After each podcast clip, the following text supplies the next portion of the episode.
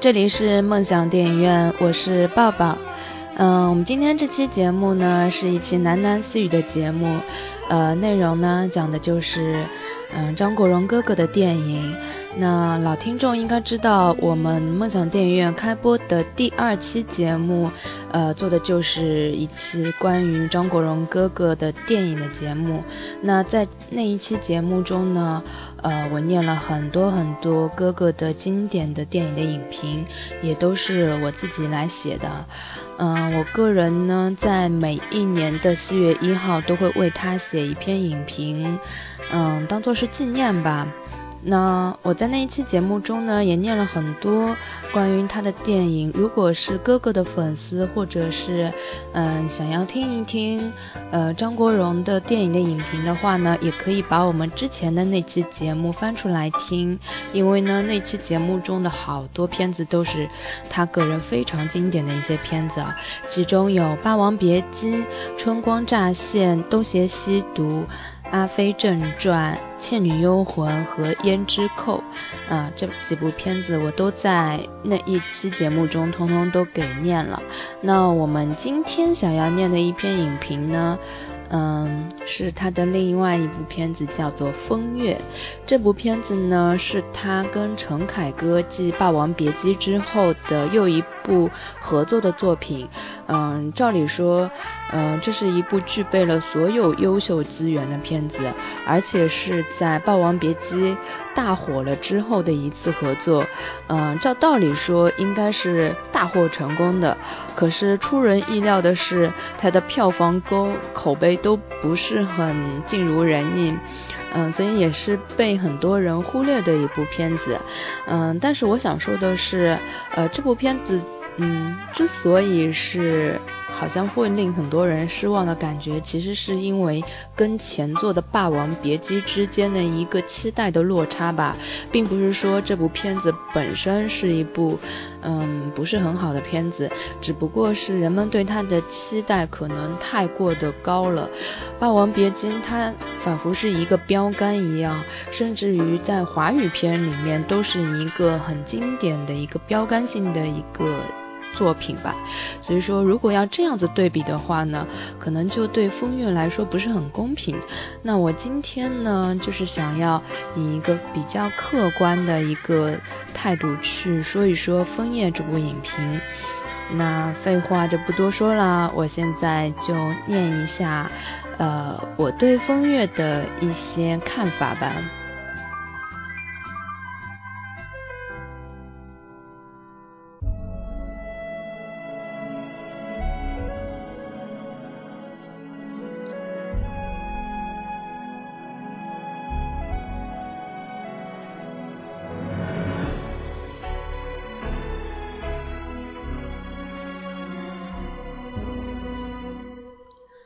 风月》是张国荣和陈凯歌继《霸王别姬》后的又一部作品。照理说，这样一部具备了所有优秀资源的片子，理应是大火一把才是。可出人意料的是，其票房与口碑皆不如人意。首先有无可挑剔的演员，张国荣就不需多言了，他在这部片子里的表演有目共睹。而且显然，这次与陈凯歌的合作更为默契了。玉忠娘这个角色简直就是为他量身打造的，风华绝代、清纯之姿不过如此。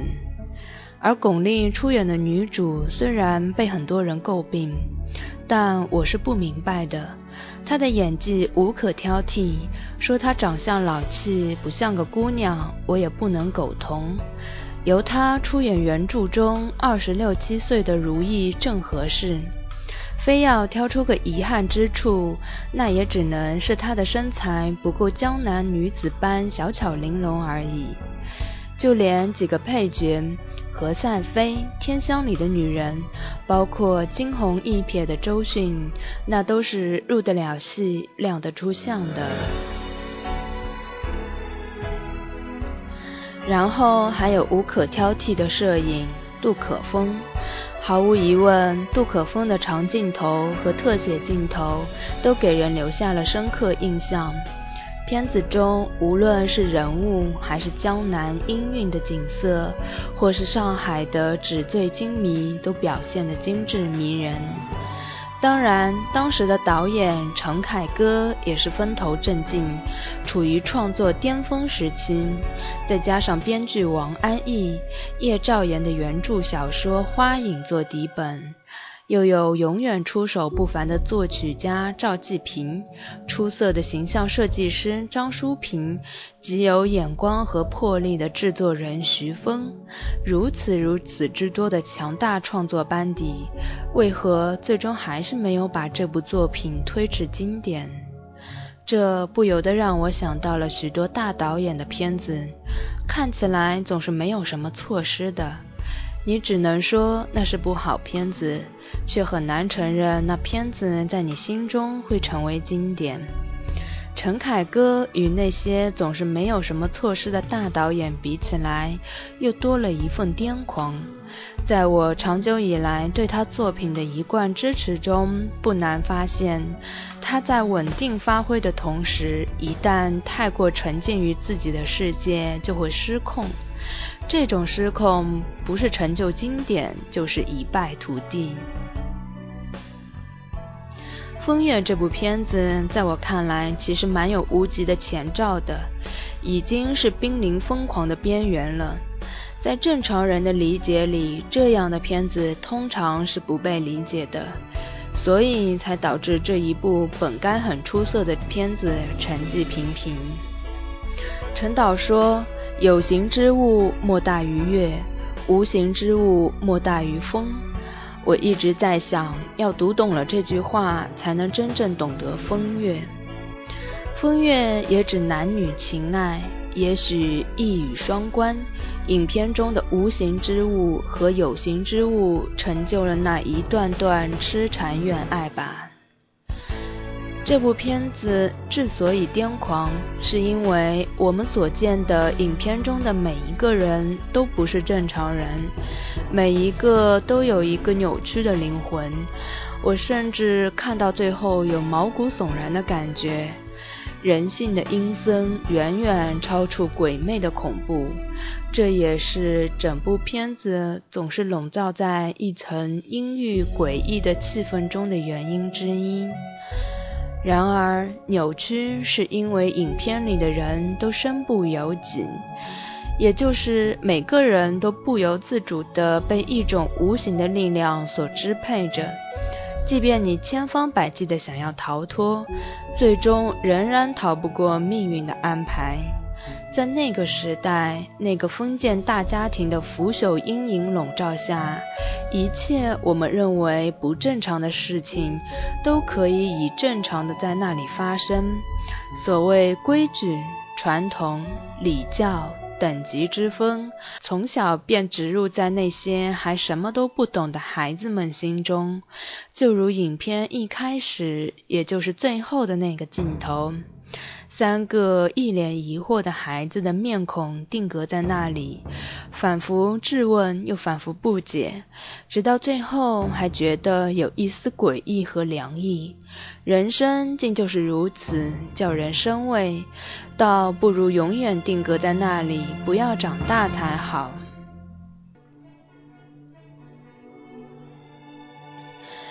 狱中良这个人物太复杂了，亏得张国荣演得如此完美。但如果深想他对这个角色若有多少投入，真是一件伤神伤身的事情。我实在难以对这个角色下什么判断，即便是又爱又恨这种词，都完全不能表现我对这个角色的矛盾。只能说，最后郁忠良的死亡是个不算遗憾的结局。狱中良的扭曲是从小姐姐姐夫造成的，他对情和爱的心理障碍。他这一辈子骗过多少女人，却不知道自己究竟能不能爱。你不能简单的说他是个没心没肺的浪子。在他面对周信因得到玫瑰而流下眼泪的瞬间，他确实有一丝动容。在听到如意对他说：“为了你，我和端午试过了后，他也确实无法简单的做个行骗者。然而，你又不能说他真的有什么情谊。他对天香里的女人，即便有过眷恋，但也实在不敢就承认认真的爱过。即便是他最后真的想要认真去爱一次，却仍然因不可得而起了毁灭的念头。如意说的没错，他废了，是因为他的心不会爱。郁忠良的悲剧是他一直在逃避，但从未逃脱过的。为了逃避在庞府中被姐夫调戏压抑之苦，阴差阳错的来到了上海，反而更彻底的成了一个情爱游戏中的主角。他为了不能爱而痛苦失措，又为了爱而更扭曲了心灵。最终竟然这么讽刺的，如同毒害了那个让他变得不会爱的姐夫一样，又一次毒害了那个让他重新学会爱的如意。我看到这里，真的心都凉了，太残忍，太残忍了。如意的悲剧是身边人和环境造成的。他在这个疯狂的家族中显得特别的不一样。他始终知道自己要什么，虽然他的行为在外人看来也是不能理解的。例如，为了忠良而和端午发生关系。其实他内心特别简单，就是喜欢忠良。他以为忠良喜欢女人，所以他也要做个女人。对于贞操这种东西，也许从没有人告诉过他。因为父母早逝，他便是一家之主，从未受到过管制和教育的他，所做的行为都是自然而发的。对于喜欢这件事，也不加掩饰，更不会在乎忠良在外面有过多少女人。他唯一在乎的就是忠良并不是一个能够爱的人，所以最后他也果断的放弃了。只是可惜，生在这样的环境之中，最后依然逃不过悲剧的命运。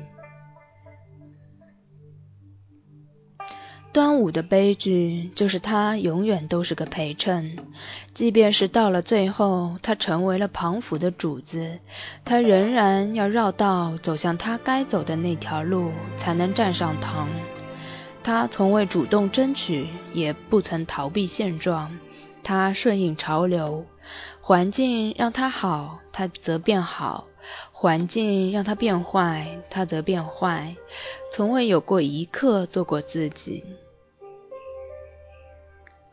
姐姐和姐夫也都是牺牲者。姐姐摔鱼的那段震撼了我。姐夫毁了他弟弟忠良，而弟弟也毁了他的一生。从此他孤单一人度日，整整十年，只有两条鱼相伴，一条公的，一条母的。他最后摔死了这两条鱼，都没有让自己的弟弟对他有多一点怜悯，实在是可怜可悲。整部片子没有一个人不是悲剧的，压抑的气氛从头至尾如影随形，也难怪让观众难以接受。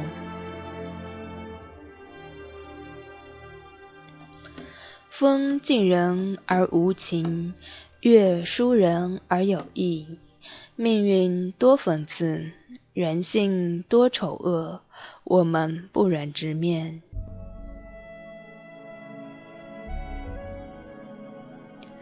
好了，以上便是我写的风月的影评。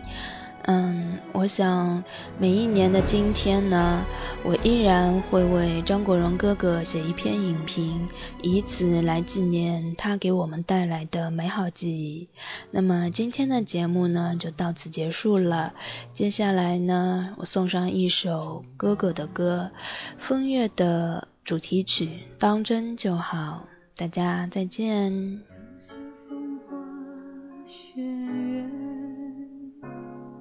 现在都知道爱了也好恨了也好乱了也好散了也好只想问我对你好不好爱了也好走了也好疯了也好痴了也好其实你给的一点也不少，我们都太骄傲，太在乎谁重要，比较那付出，只要加添了煎熬。我往哪里找，像你这么好？还要吗？